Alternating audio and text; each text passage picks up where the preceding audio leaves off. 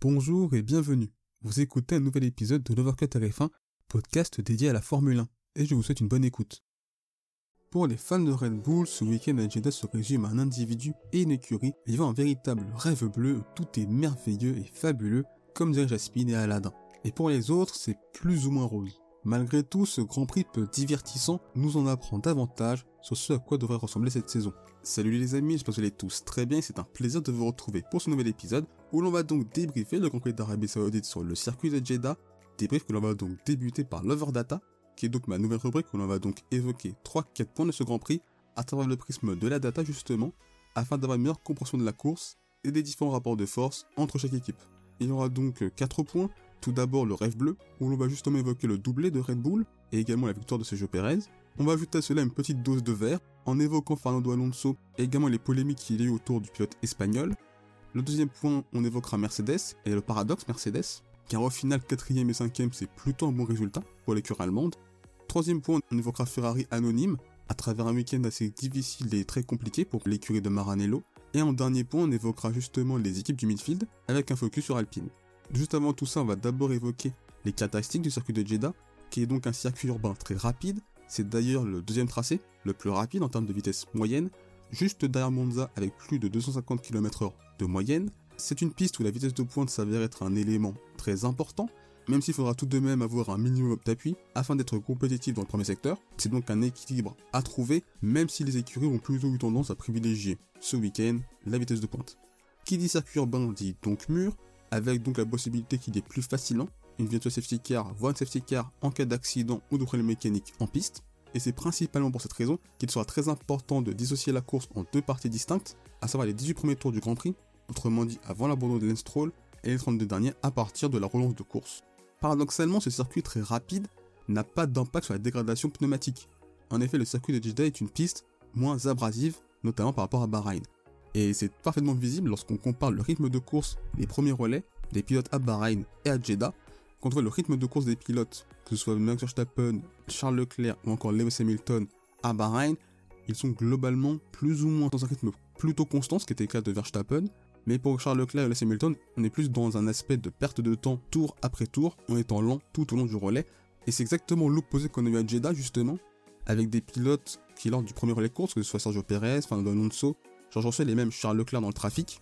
ont été plus rapides tour après tour dans le relais, signe du fait que la dégradation pneumatique était un élément assez mineur à Jeddah. Ils avaient d'ailleurs tous une dégradation négative, ce qui traduisait justement le fait que tour après tour, pilote était globalement plus en plus rapide, et c'est notamment ce que traduit les courbes de tendance de chaque pilote.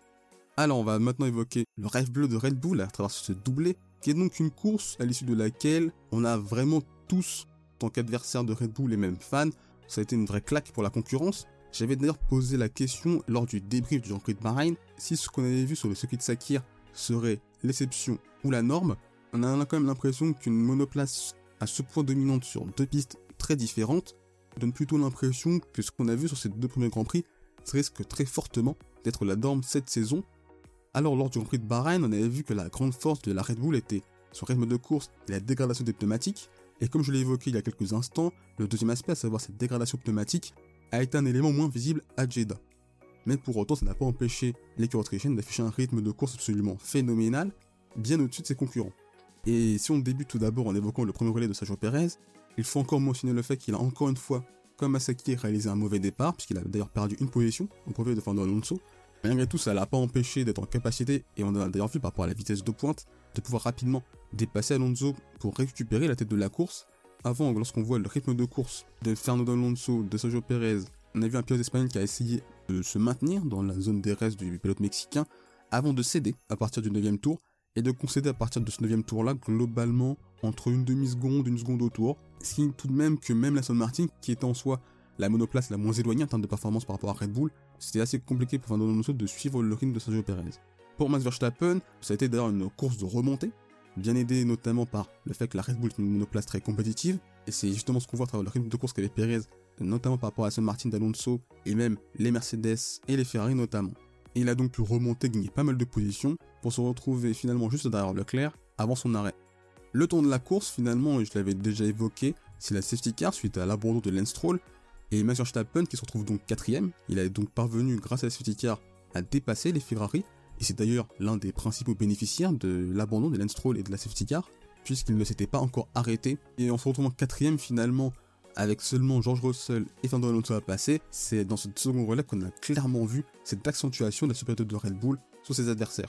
Et c'est vraiment ce qu'on remarque quand on analyse le rythme de course, qui est assez affolant. C'est notamment quand on compare Max Verstappen, qui a été globalement un ton au-dessus tout de même rythme de course que Sergio Perez, mais pas suffisamment pour le rattraper et gagner Grand Prix. Et quand on compare avec Max Verstappen, Fernando Alonso, George Russell, qui était donc le leader du paquet Mercedes, et Carlos Sainz, qui était le leader du paquet Ferrari, remarque, et c'est assez impressionnant, c'est que clairement la Red Bull en termes de rythme de course, quasiment à partir du tour 25, le tour 25 c'est au moment où Max Verstappen dépasse Fernando Alonso, du tour 25 jusqu'au tour 45, la Red Bull est littéralement sur une autre planète. Elle met au moins minimum une seconde au tour à Emerson Martin, constamment à chaque tour. Un peu plus pour la Mercedes, une seconde, 2, 3, 4. Et la Ferrari c'est encore plus important. Et il y a même quelques tours où euh, Max inflige à Carlos Sainz près de 2 secondes au tour, ce qui est absolument monumental et qui montre à quel point la RB19 est une monoplace ultra dominante, bien au-dessus du lot, et que clairement la remontée de Verstappen, quand on voit le rythme de course qu'il avait, finalement qu'il finisse deuxième n'est pas surprenant, et il nous rappelle les grandes dominations que la F1 a connues dans le passé. C'est donc la cinquième victoire en carrière pour le Mexicain, un nouveau doublé pour Red Bull, 87 points sur 88 possibles, c'est donc un véritable rêve bleu, on pourrait presque dire une véritable marée bleue qui déferle sur le monde de la Formule 1, à travers un week-end qui finalement rappelle les années 2014, 2016 et même 2020 de Mercedes. Et si on va un peu plus loin dans le passé, les années 2002 et 2004, avec la forte domination de Ferrari, notamment avec Michael Schumacher. À l'issue du Grand Prix de Bahreïn, j'avais décidé d'opter pour la prudence, mais à travers ce Grand Prix-là, j'ai envie d'être un peu plus affirmatif sur ce qui selon moi sera une saison de véritable domination, comme on l'a eu à l'époque Mercedes, et où comme Valtteri Bottas face à Lewis Hamilton, Sergio Perez aura la lourde tâche de nous faire espérer une lutte pour le titre. Et n'ayant pas rivalisé sur une saison avec Verstappen en 2021 et 2022, j'ai malgré tout du mal à l'imaginer en 2023 tenir tête sur toute une saison au pilote néerlandais. Mais n'hésitez pas à partager votre avis sur ce point. Est-ce que pour vous, Sergio Perez peut vraiment titiller Max Verstappen pour le titre?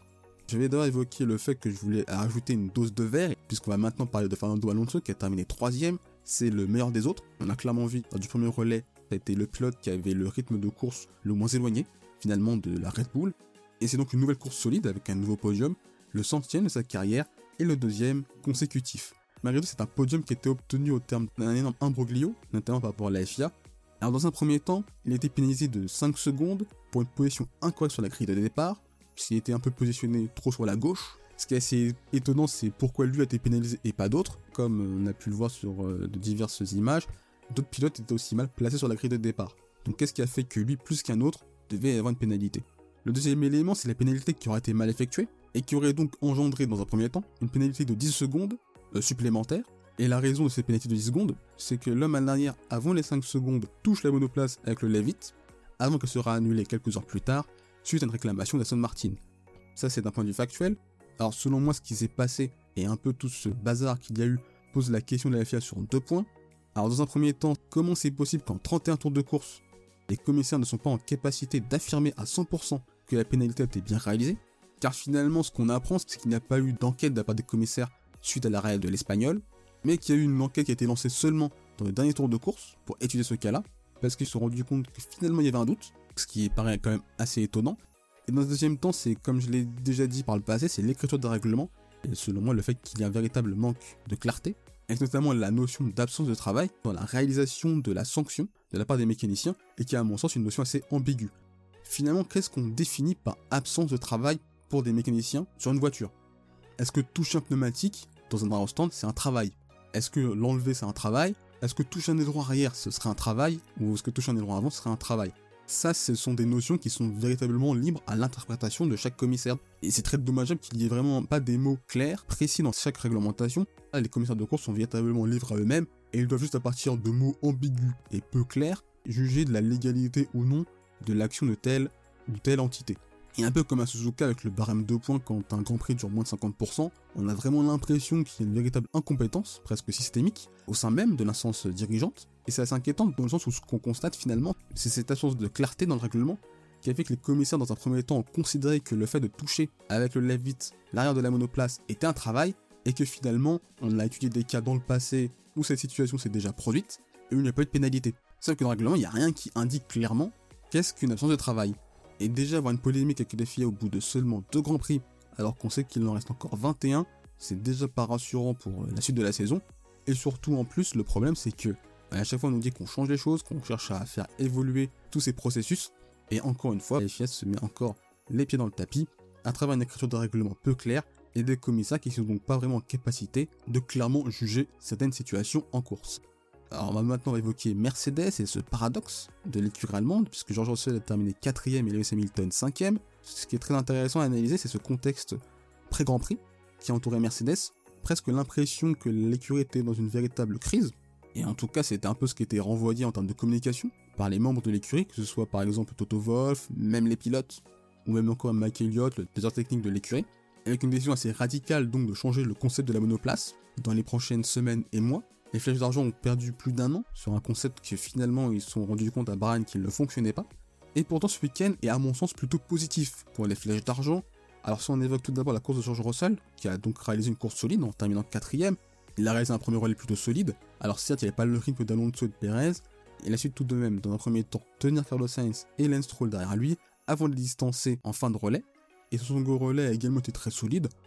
Il n'était pas si loin que ça de l'Aston Martin en termes de rythme de course lors de 1, 2, 3 dixièmes pas plus autour. Donc c'est plutôt intéressant en vue de la suite de la saison. Et pour Lewis Hamilton, un peu comme l'année dernière, le Britannique a apparu moins à l'aise sur la piste saoudienne, mais il a tenté un pari qui, à prime abord, est assez audacieux, à savoir de partir en pneu dur, et son premier relais a globalement été difficile puisqu'il était dans le rythme des Alpines, et la safety au 18ème tour, à prime abord, semblait être plutôt un piège ou tomber très mal pour le septuple champion du monde, puisque dans sa stratégie, elle tombait assez tôt. Et c'est là donc contraint de s'arrêter au stand, il y a donc un chaussé des pneus médium qu'il devait être capable de se faire tenir durant 32 tours, quand les autres pilotes, qui avaient fait le premier relais en médium, en avaient fait 16 au max. Et ce qui est très impressionnant de la part de Mercedes et notamment du pilote britannique, c'est cette capacité justement à tenir un rythme plutôt solide et intéressant en pneus médium, et c'est dans ce qu'on voit dans le rythme de course. Et quand on compare notamment le rythme de course dans le second relais